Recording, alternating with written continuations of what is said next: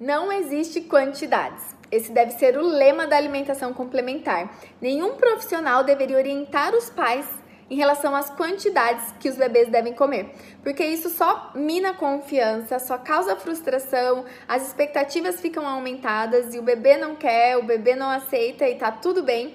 Então, se a gente é, desconstrói a, a ideia de quantidades ideais, a gente conquista a confiança no bebê. A nossa dever é orientar com que as famílias ofertem o ideal, é, coloquem, disponham os alimentos da melhor maneira possível e confie que eles irão comer o quanto eles precisam, porque todos nós sabemos.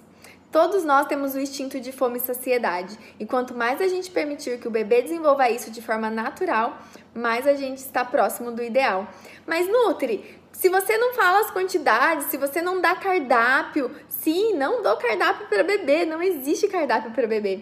Existe orientação, confiança, empoderamento, o olhar para o bebê, o respeito no bebê e entender que essa fase é de aprendizado. Então, para isso, a gente transfere a confiança para a mãe, porque é importante que ela esteja confiante para transmitir confiança para o bebê.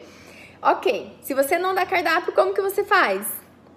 A gente orienta em relação à escolha dos alimentos. Eu costumo, né, disponibilizar a tabelinha dos grupos alimentares. Então, é, os grupos estão separados. Quando o bebê come um determinado grupo, um alimento, ele não precisa do outro. E assim a mãe vai fazendo as escolhas Todos os meus pacientes recebem essa tabelinha que facilita muito, inclusive na lista de compra, em você se programar no que vai ter naquele dia para a família toda. Então, assim, a mãe faz a refeição completa do bebê e confia que ele sabe o quanto ele precisa comer.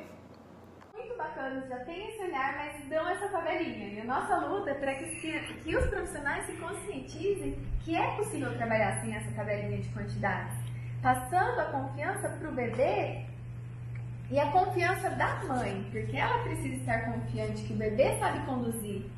Se nem o profissional estiver, como a gente vai transferir para a mãe e para o bebê?